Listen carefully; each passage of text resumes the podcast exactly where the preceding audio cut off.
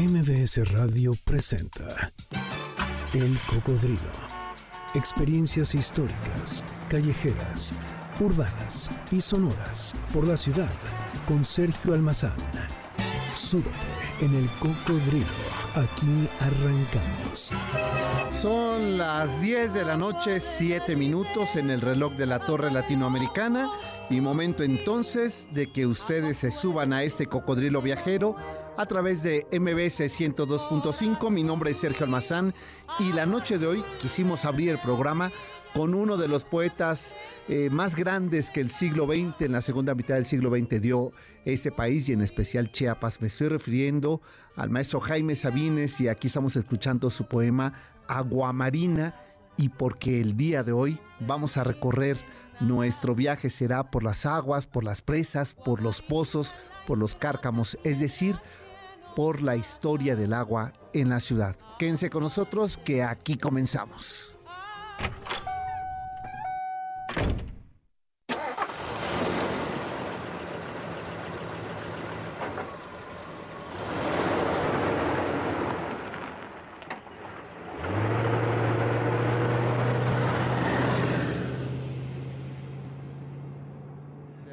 con la Organización Mundial de la Salud, la escasez del agua afecta a más del 40% de la población mundial. Existen miles de millones de personas que no tienen acceso al agua potable, principalmente asentados en zonas rurales y es, eh, esa inquietud de los organismos internacionales, de los gobiernos y sociedad civil organizada, eh, resolver este problema de la inequidad del agua, hacer de este recurso un elemento que llegue, eh, uno de los recursos que llegue a todas las personas, ya que eh, se considera que es el recurso elemental de la vida en todo el mundo. Por ello es que desde hace unos años se lleva a cabo la Semana Mundial del Agua, que en este año corresponde del 20 al 24 de agosto. Y es por eso que este programa el día de hoy está dedicado al agua, siendo esta una ciudad lacustre. Junto a este panorama que cada vez se nos presenta más desolador y más desierto sobre el tema del agua, se agregan otros factores que se vuelven todavía mucho más intensificados con respecto o como consecuencia del agua. Entre ellos está el cambio climático, los fenómenos meteorológicos extremos que cada vez ocurren con más frecuencia y eh, que indican mayor capacidad de sequías y de inundaciones. Esos dos contrastes son un serio problema que el planeta entero tiene que luchar en consecuencia los resultados son muy graves. Por ejemplo, cada día eh, mueren alrededor de mil niños por enfermedades diarreicas asociadas a la falta de higiene. Pero como decíamos eh, al inicio del programa, y, quizás suena a un lugar común, estamos en la cuenca de, eh, de México y esa cuenca quiere decir que estaríamos rodeados por agua, que estaríamos nosotros siendo todavía ese islote que es el que dio origen a la civilización mexica en el siglo XIV. Sin embargo, conforme fueron desarrollándose las épocas, eh, la urbanización, la creación de las metrópoli en este Valle de México, pues la cuenca se fue desecando, se fue dando prioridad a la urbanización y empezó un serio conflicto entre la relación de los habitantes de esta ciudad con el agua. Sin embargo, desde los mexicas, quienes comenzaron a poblar esta cuenca de México, comenzaron a vivir, a convivir con el agua y adaptarla en unos sistemas pluviales, los ríos, lagos y canales, donde se fueron asentando, fueron haciendo posible una manera de convivir con la naturaleza y el desarrollo urbano de su ciudad los grandes trabajos hidráulicos realizados tanto por los mexicas como los posteriores habitantes, lograron así establecer una relación casi del hombre anfibio, casi de la naturaleza metropolitana acuática. Basta con que recordemos que uno de los primeros sistemas que los propios mexicas o aztecas empezaron a implementar para poder desarrollar su vida lacustre fueron las chinampas este sistema de habitación eh, móvil y circulantes sobre los ríos y las eh, lagunas de esta cuenca de México hizo posible convivir con el agua y también habitar una ciudad, un pequeño islote que no pasaba de más de 12 kilómetros cuadrados y que todo alrededor de ello era agua. Hacia el lado oriente, aguas saladas y hacia el lado oponente, las aguas dulces, por lo cual sus habitantes en esa primera etapa comenzaron a eh, plantearse la idea de convivir con el agua. El segundo de los elementos que podemos decir es el origen de un proceso hidráulico de la, eh, de la ciudad de Tenochtitlan es sin lugar a dudas la edificación de acequias, de canales y de diques que eh, desde Nezahualcóyotl, el señor de Texcoco, comenzó a trazar en el lado poniente de la ciudad y después continuar por lo que hoy es la avenida Chapultepec y las aguas que venían de poniente de los dinamos, eh, las aguas llamadas más tarde de Santa Fe, crear estos canales que le permitieran abastecer a la capital eh, este, mexica de eh, los recursos vitales suficientes, pero entre mayo y agosto se sabía que las aguas subían, por lo cual había que dejar la ciudad mexica. Para ello servían las chinampas, las desataban y comenzaba así un periplo, un, un transitar de chinampas y canoas por estos lagos, por esos ríos y por esos canales que fueron la fascinación ya en el siglo XVI cuando llegaron los españoles y por algo Hernán Cortés diría en su primera carta de relación, es una ciudad que flota. Los tenoscas, los mexicas o eh, también conocidos como los aztecas habían logrado en 145 años convivir, dominar y dialogar con las aguas de esta ciudad. Lo que quizá ni siquiera los mexicas, ni más tarde los, eh, eh, los españoles y los criollos o mestizos eh, se imaginaron es que el siglo XXI, el gran reto de la Ciudad de México es abastecer de este vital líquido a toda la ciudad. Y hay regiones como el oriente de la ciudad donde estaba el lago de Texcoco, que viven en Iztapalapa por más de cinco años con problemas de abasto de agua y a veces una pipa de agua por barrio llega una vez a la semana. No lo hubieran imaginado, como tampoco en la primera década del siglo XX se lo imaginó cuando Porfirio Díaz manda hacer este sistema de canales o de drenaje profundo, el primero que se hizo en la Ciudad de México, para nunca más inundar, inundar esta ciudad y para seguir contando con agua potable. Esto es prácticamente el día de hoy parte de una historia de la cual hoy es un reto, la utopía de una ciudad lacustre sin agua. De esto vamos a seguir platicando, no los quiero desanimar, nos vamos a ir a recorrer incluso la infraestructura que en, el, en la segunda mitad del siglo XX se hizo en esta ciudad para poder desarrollar un, proyecto de abastecimiento a esta ciudad que cada vez crecía más y cada vez en este crecimiento no solamente demográfico, sino también urbano, pues se iban desecando ríos, lagos, entubando algunos de ellos como río Churubusco, río de la Piedad, río Becerra, que se fueron entubando. ¿Cómo se resolvió ese tema? Pues habría que preguntárselo a Jan González, quien nos prometió en los años 50 que nunca más la Ciudad de México iba a padecer un problema de agua. De esto y más vamos a platicar porque después nos vamos a ir a la segunda sección de Chapultepec y vamos a ir a recorrer en la imaginación este lugar eh, importantísimo por eh, ser eh, este cárcamo, este receptor de agua que viene desde Michoacán y Lerma del Estado de México, pero también que tiene parte del trabajo artístico de Diego Rivera. Pues esto y más será después de la pausa. Por lo pronto, la noche de hoy, la rocola del cocodrilo suena a este ritmo. La rocola del cocodrilo. Pues eran canciones dedicadas justamente al agua. Y bueno, pues Sergio Méndez es el encargado ahora de esta bossa noma tan sabrosa, agua de beber. Y con ello un dato. En, en todo el mundo 2 mil millones de personas, es decir, el 26% de la población, no dispone de agua potable y 3.600 millones, es decir, el 46% de la población del mundo, carecen de acceso a un saneamiento gestionado de forma segura, limpia, para el consumo del agua, según el informe publicado por la UNESCO. Con esto hacemos la pausa. Hoy es jueves de rocola de canciones líquidas y el tema el agua. Volvemos. El cocodrilo regresa después de esta pausa. No te despegues. MBS 102.5.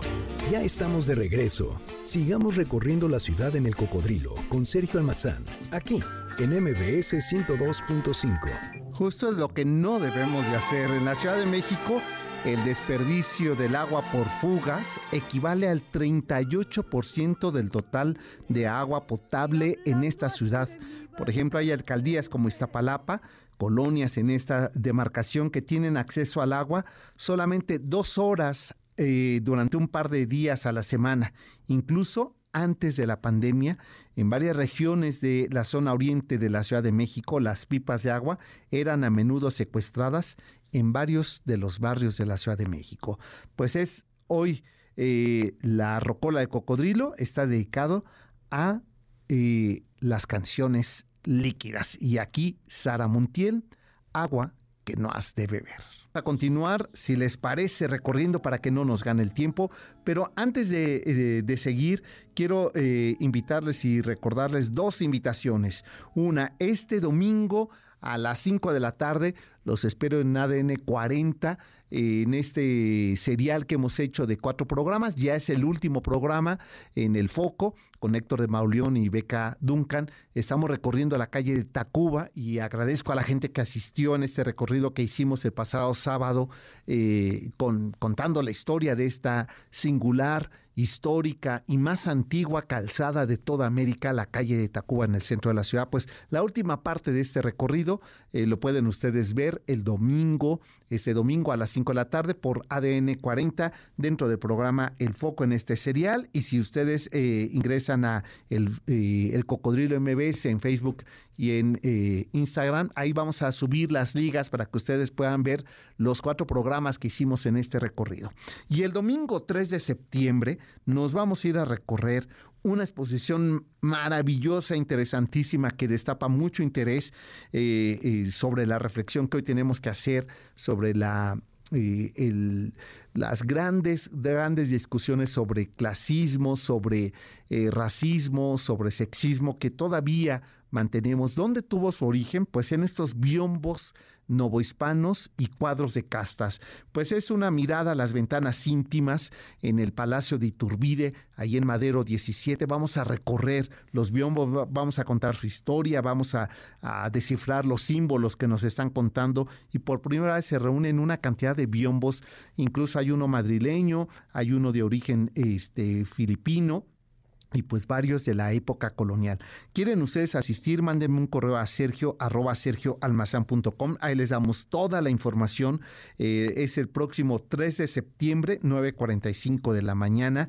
Palacio de Iturbide es este recorrido de biombos y castas. Pues ahora sí, después de esta información, mi creo eh, Inge Zavala, vámonos a recorrer la segunda sección del bosque de Chapultepec para hablar sobre el agua. Comentábamos en el bloque anterior que en Nezahualcóyotl, el señor de Texcoco, eh, había hecho pues eh, diques, es decir, estos muros para separar las aguas dulces de las saladas, había hecho las fuentes y los baños de Moctezuma eh, en las faldas del cerro de Chapultepec.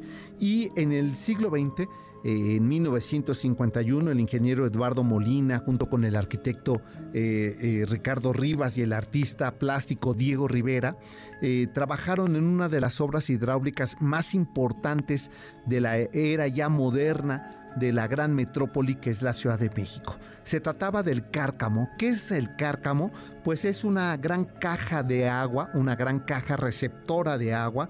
¿Y estas aguas de dónde venían? Pues son las eh, aguas que provienen hasta el día de hoy del río Lerma y que buscaban ser justamente las abastecedoras del Valle de México.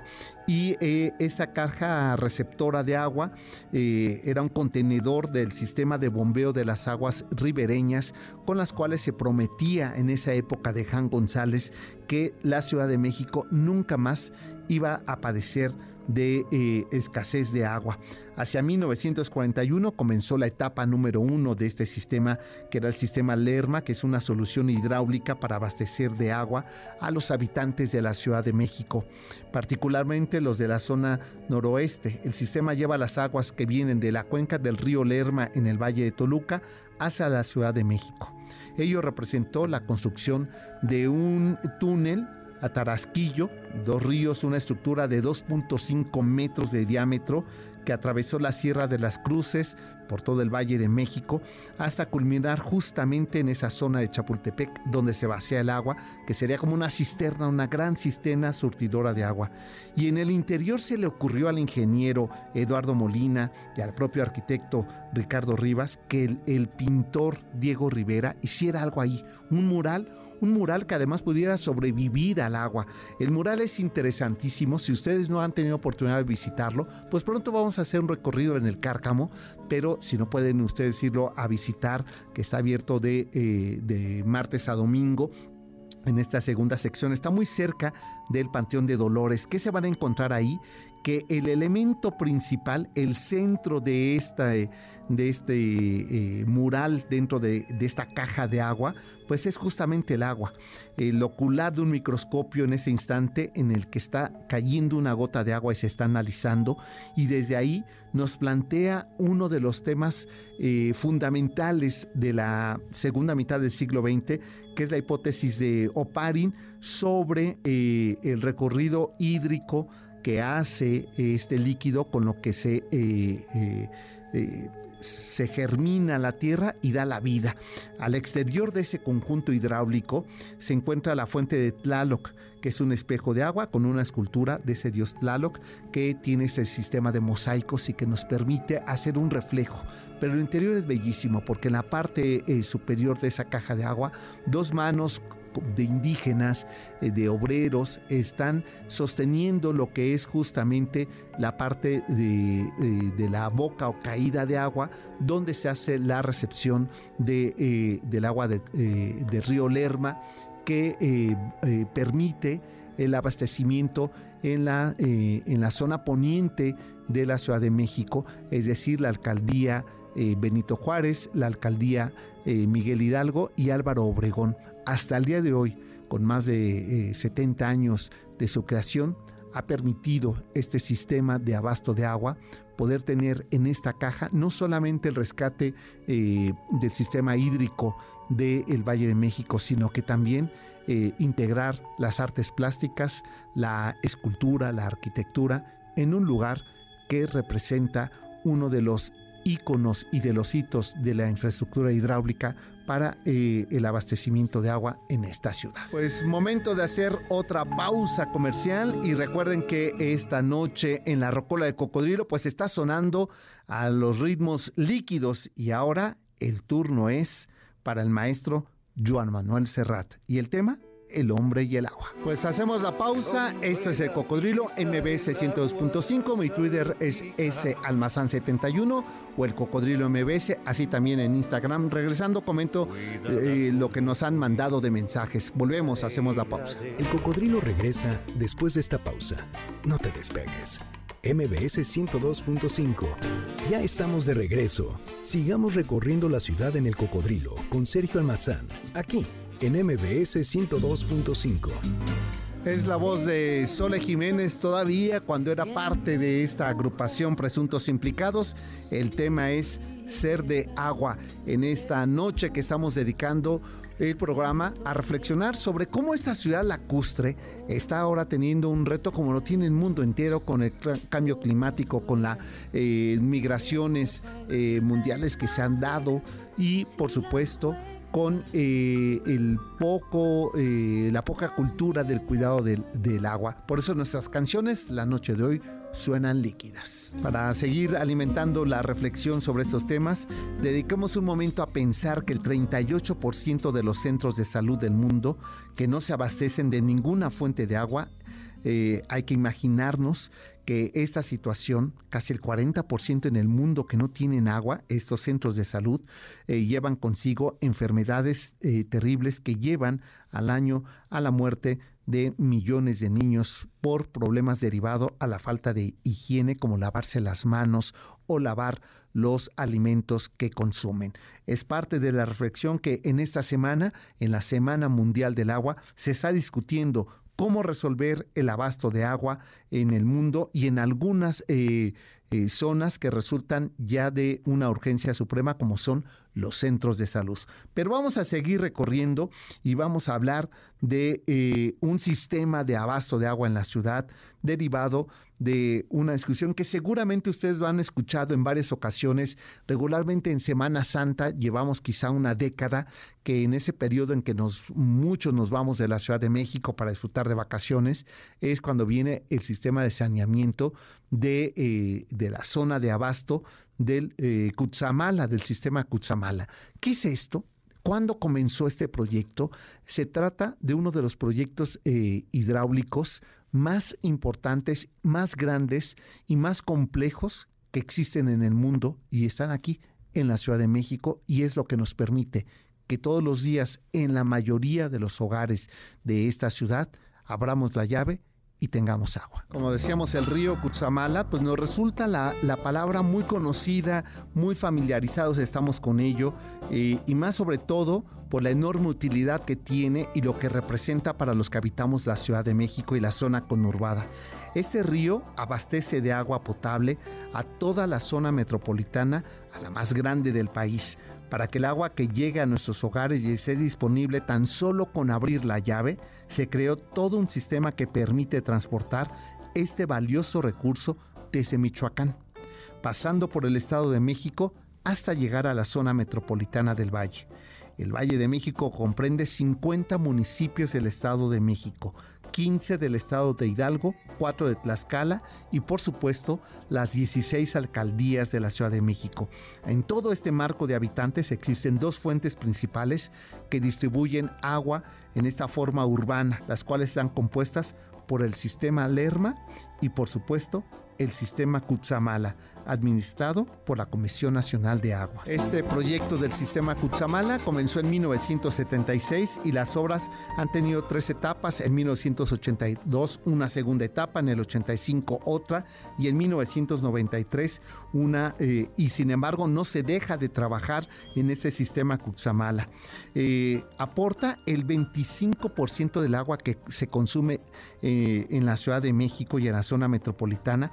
El río Cutzamala es alimentado por agua de lluvia de siete presas, tiene más de 330 kilómetros de canales abiertos, de túneles y acueductos, cuenta con seis plantas de bombeo y una potabilizadora en el Estado de México, que es justamente la que de manera constante se le tiene que hacer un trabajo de mantenimiento, porque imagínense que está trabajando todo el tiempo y eh, sobre todo nada más para que ustedes tengan una idea, esta planta potabilizadora filtra una capacidad de 500 litros por segundo eh, y el agua se eleva a más de 1100 metros desde Michoacán hasta que eh, desciende aquí en el Valle de México. Cada segundo el sistema llena 16 tinacos de mil litros en el Valle de México por segundo.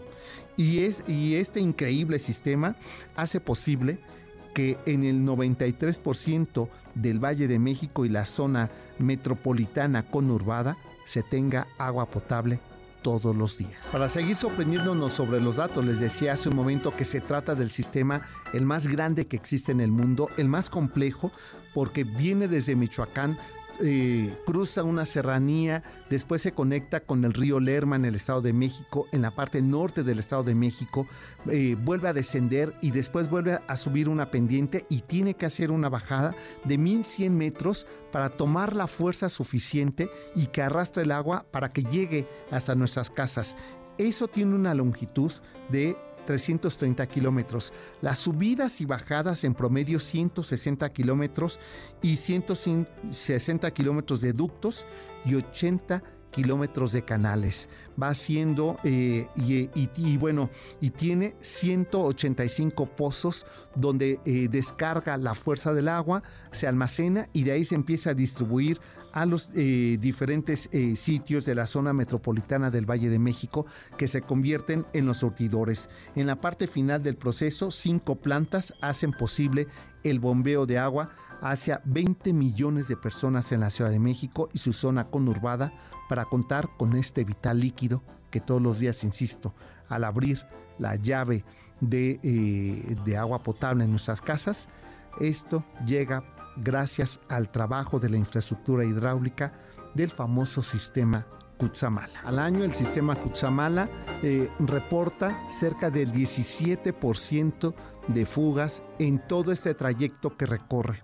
Son reparadas en promedio en 48 horas y, eh, y permite que la Ciudad de México y la zona conurbada tenga abasto de agua más o menos en un 93% al año. Quiere decir que cuando tenemos esos problemas de desabasto de agua es porque alguna de las eh, de estos eh, espacios o cajas receptoras de agua sufren alguna avería como ocurrió en el 2017 en el sismo de la Ciudad de México rompió parte de esta de estos ductos lo que hizo imposible el reparo rápido de este sistema tardando hasta cuatro o seis días y en algunos casos hasta dos semanas que se tuviera en algunas eh, zonas, sobre todo la parte eh, norponiente de la Ciudad de México, que se contara con este líquido. Se trata de una infraestructura, insisto, que nos permite hoy día cuando dimensionamos eh, todo lo que cruza desde Michoacán hasta el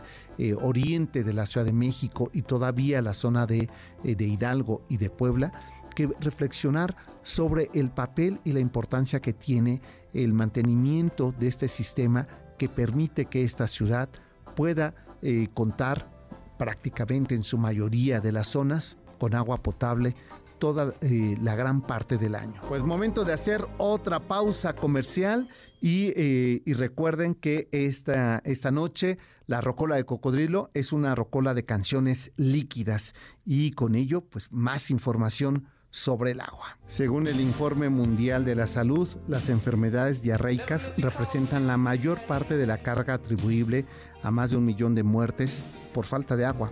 En segundo lugar se sitúan las infecciones respiratorias agudas por una higiene de manos inadecuada que se relaciona con 356 mil fallecimientos al año. Entre la población de hasta 5 años de edad, el agua, el saneamiento y la higiene inseguros fueron causantes de 395 mil decesos el año pasado, lo que representa 7.6 eh, eh, muertes infantiles al día por causas de saneamiento e higiene insegura en el mundo en las aguas. Volvemos, esto es el cocodrilo y esta noche el agua, los retos de esta ciudad. El cocodrilo regresa después de esta pausa. No te despegues. MBS 102.5. Ya estamos de regreso. Sigamos recorriendo la ciudad en el cocodrilo con Sergio Almazán, aquí en MBS 102.5. Esta noche, aquí en la Rocola de Cocodrilo, pues canciones líquidas a propósito de esta Semana Mundial del Agua. Pues la voz de Cristian y el tema es Agua Nueva.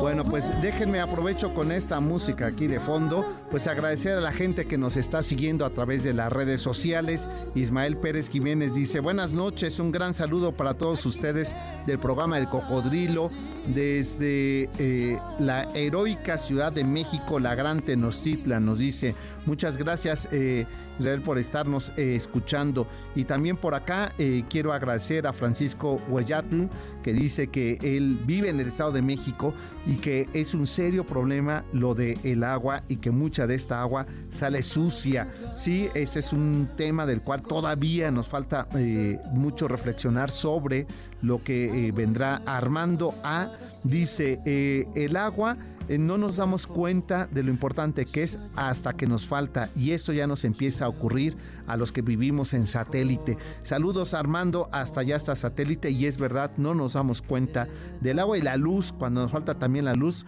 ahí recordamos lo importante que es. Gloria Van Brock nos manda saludos, qué interesante está el tema del día de hoy. Beritos Muñoz dice saludos desde Azcapotzalco, saludos también para eh, Miguel eh, Sócrates Falcao, dice que también nos manda saludos. Blanca Estela incluso nos mandó el poema de Aguamarina, que es un poema larguísimo del el maestro este, Jaime Sabines, que con él abríamos el programa y que tiene que ver con un poema sobre el agua. Eh, Ponchote 13 dice saludos, los estoy viendo por la cámara, me dice, y estoy viendo que es un libro sobre María. Ah, sí, es un libro sobre María Félix. Sí, Ponchote, pues eh, estamos, eh, y qué bueno que lo mencionas aquí, eh, estamos lanzando esta reedición de una novela que en el 2014 edité y que hoy volvemos a editar. Esta novela está corregida, está revisada, está actualizada y sobre todo que contiene una serie de fotografías inéditas, quizá de las últimas fotografías eh, públicas de María Félix, pues están aquí. Eh, ahora ocho fotografías incluyen a todo color, así es que ya está disponible en todas las plataformas digitales, en todas, y muy pronto ya llegarán las librerías y estén pendientes porque vamos a hacer el lanzamiento de esta segunda edición y por supuesto que los estaremos y las estaremos y les estaremos invitando para que ustedes nos acompañen a esta presentación presentación de, eh, del libro de Acuérdate María, está editado por Amtalay eh, y es una novela, eh, quizá la única novela que se ha escrito sobre María Félix, esta máxima actriz del cine mexicano de la época de oro. Pues bien, antes de que nos gane el tiempo, que ya nos quedan unos pocos minutos, una última reflexión sobre este tema del agua. Las enfermedades, decíamos antes de la pausa, más comunes por la falta de higiene y saneamiento del agua potable es la diarrea en número uno, el cólera, la disentería, la fiebre tifoidea y la poliomielitis. Según eh, los organismos internacionales, como la es la Organización Mundial de la Salud, las enfermedades infecciosas transmitidas por el agua cobran anualmente 3.2 millones de vidas en el mundo, lo que equivale al 6% de las defunciones totales en el planeta. En la Ciudad de México, una de las ciudades más pobladas del mundo, los datos demuestran que necesitamos acciones urgentes sobre el, eh, el, tratamiento del agua. De acuerdo con el Consejo Consultivo del Agua de la Ciudad de México, en zonas urbanas la cobertura de agua potable es del 96%, pero en zonas rurales la cobertura alcanza poco menos del 70%, aunque en términos generales la población de la Ciudad de México en un 92% tiene acceso al agua, eh, al servicio público de agua potable, disminuye eh, en algunas zonas en su calidad, porque eh, aunque llega agua potable a nuestras casas, en el 78% de estas casas está bien, pero un 22% de esa agua potable sale sucia, como nos lo marcaban aquí en uno de los comentarios. Este es un tema que hay que reflexionar sobre el agua. Esta es la Semana Mundial del Agua y reflexiones sobre el uso, sobre el desperdicio, sobre la falta de este líquido. Es una invitación a racionalizar su consumo, a no desperdiciarla, pero sobre todo acciones tan elementales como lavar el auto con una cubeta, eh, bañarse, recomienda la Organización Mundial de la Salud, no más de cinco minutos en la regadera y no más de una cubeta si es en un sistema no de, de, sistema de caída de agua y también por supuesto lavarse los dientes con no más de un vaso de agua. Estas acciones que parecen muy sencillas y muy simples sí hacen la diferencia en el momento en que pensamos sobre el uso racional del agua. Y otro de los temas polémicos que hay que reflexionar sobre el agua es cómo en algunas zonas, en algunas zonas de este país, como ocurre en el norte y en el eh, Bajío, el agua ya es un, recurso de propiedad privada y se convierte cada vez más encarecido su, eh, su acceso su consumo. Bueno, pues antes de despedirnos, eh, quiero eh, recordar, Eric Mendoza Estrada, saludos, y me está preguntando, eh, igual que Roger Gómez, que cuándo es el recorrido ese que deseamos sobre Biombos. Va a ser el próximo domingo 3 de septiembre, es decir, de, dentro de dos domingos, de ese domingo que viene hasta el día 3 de septiembre es este recorrido. Eh, quieren ustedes informes, inscripciones, ah, mándenme un correo a sergio arroba ser, eh, sergioalmazán.com y ahí les damos toda la información. Domingo 3 de septiembre, recorrido en el, eh, en el Museo del Palacio de Iturbide sobre biombos y cuadros de casta. Pues nosotros ya nos tenemos que despedir, pero les invito a que este próximo sábado nos acompañen a una emisión más del Cocodrilo y por lo pronto se quedan con este tema un tema líquido para despedir la noche. Pásenla bien. Hasta entonces. MBS Radio presentó El Cocodrilo. Experiencias históricas, callejeras, urbanas y sonoras por la ciudad. Sóbete en el cocodrilo. Nos escuchamos el próximo sábado aquí, en MBS 102.5.